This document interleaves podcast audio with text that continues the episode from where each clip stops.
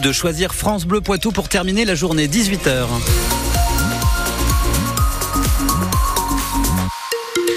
Toujours un peu frais demain matin, les températures négatives de moins 2 à 0 degrés et un petit redout pour demain après-midi, mais a priori, a priori, les brouillards sont en nouveau présents, ils sont potentiellement givrants et le ciel généralement couvert pour toute la durée de ce jeudi. Thomas.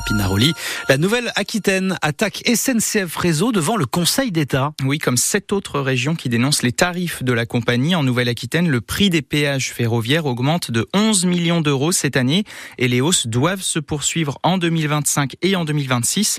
La région devrait ainsi débourser 85 millions d'euros pour faire rouler ses TER sur le réseau SNCF. Inconcevable pour Renaud Lagrave, vice-président en charge des transports c'est à vous dégoûter de mettre de l'offre supplémentaire, puisque plus vous allez mettre d'offres, plus vous allez payer de péage. C'est à contresens de l'histoire euh, de, la part des SNCF Réseau, qui, euh, du fait de la signature du contrat de performance euh, il y a maintenant deux ans entre l'État et SNCF Réseau fait que pour un retour hypothétique à l'équilibre euh, en 2024 euh, augmente euh, ces péages au moment même où justement il faudrait les baisser pour qu'on ait plus d'offres sur l'ensemble des régions et particulièrement en Nouvelle-Aquitaine. Maintenant on verra bien si on est contraint de les payer comment on, fera. Les, les, décisions ne sont pas réalisées puisque on espère pour le coup que le Conseil d'État nous donnera raison euh, au vu justement de la situation euh, aujourd'hui, notamment de la Nouvelle-Aquitaine, mais de l'ensemble des régions qui ont euh, porté ce recours. Le Conseil d'État a examiné les recours des huit régions cet après-midi. Il pourrait rendre son avis le mois prochain. associations portent plainte au sujet de la méga-bassine de Sainte-Soline. Pour elles, les travaux détruisent l'habitat de l'outarde canepetière, une espèce d'oiseau protégé qui niche dans les Deux-Sèvres. Le Conseil national de la protection et de la nature a indiqué en novembre dernier que le porteur du projet aurait donc dû demander une dérogation avant de lancer le chantier. Vous avez plus de détails sur francebleu.fr. Ça ne vous a pas échappé, il fait toujours froid et la SPA de Poitiers cherche des couvertures pour les animaux de son refuge. Vous pouvez donner des polaires, des plaids, des sacs de couchage. Il est possible de les déposer au refuge de Poitiers tous les jours de 15h à 18h ou dans le bac à dons situé à l'entrée. Le froid qui persiste donc dans le Poitou, la vigilance jaune grand froid est prolongée dans la Vienne et dans les Deux-Sèvres demain. Météo France place aussi nos deux départements en vigilance jaune pour la neige et le verglas de 18h ce soir à 9h demain matin. Il n'y a pas de société sans règles et sans ordre. Les mots de Gabriel Attal en visite dans un commissariat du Val d'Oise cet après-midi avec le ministre de l'Intérieur, Gérald Darmanin.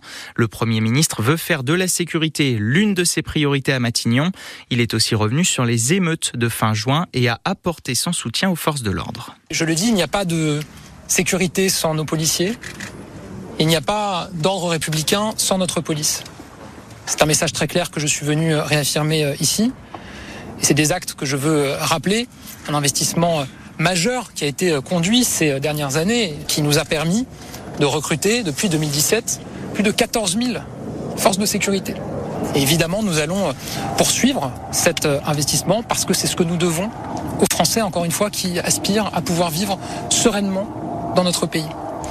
On va le poursuivre en continuant à investir et à soutenir nos forces de sécurité, nos forces de l'ordre, mais évidemment le poursuivre aussi dans tous les champs de la société. Et donc c'est aussi l'affaire des familles, de l'école, c'est l'affaire de la société dans son ensemble. Gabriel Attal en déplacement dans le Val d'Oise, le Premier ministre qui planche toujours sur la composition de son gouvernement. Belle frayeur pour une vingtaine d'élèves de la Vienne. Ce midi, leur car scolaire a fini dans le fossé à hauteur de Jancet. Ils ont pu quitter le véhicule en cassant une vitre à l'aide des pompiers. Personne n'était blessé. Les élèves sont rentrés chez eux avec un autre véhicule. Dans les Deux-Sèvres, c'est un incendie qui a fait peur à un couple d'une cinquantaine d'années leur fils de 21 ans. Le feu a commencé vers 8h30 ce matin dans leur maison à Souvigné. Heureusement, le jeune homme a senti l'odeur de brûlé. Toute la famille a donc pu sortir sans encombre. Elle va être relogée. Sur France Bleu Poitou, à 18h05, eh bien, nous savons qui portera la flamme olympique à travers la Vienne et les Deux-Sèvres. Et oui, le comité d'organisation des JO a dévoilé leur nom cet après-midi. La gymnaste médaillée d'or en 2004, Émilie Lepenec, mènera l'équipe de relayeurs dans la Vienne le 25 mai. Dans les Deux-Sèvres, c'est l'ex-championne de taekwondo Myriam Bavrel qui a été retenue pour le passage de la flamme le 2 juin. On vous a remis toutes les dates et les villes concernées sur francebleu.fr. Encore une belle course pour notre motard poitevin Charlie Herbst. Il a terminé 34e de la cinquième étape du Rallye Dakar ce midi. Il gagne une place au classement général et occupe la 42e position. L'autre poitevin engagé, Guillaume Cholet, est lui 82e. C'est le Botswanais Ross Brang qui repasse leader. Et puis c'est parti pour l'Euro de handball en Allemagne. L'équipe de France joue en ce moment contre la Macédoine du Nord. Les Bleus n'ont plus gagné la compétition depuis 10 ans.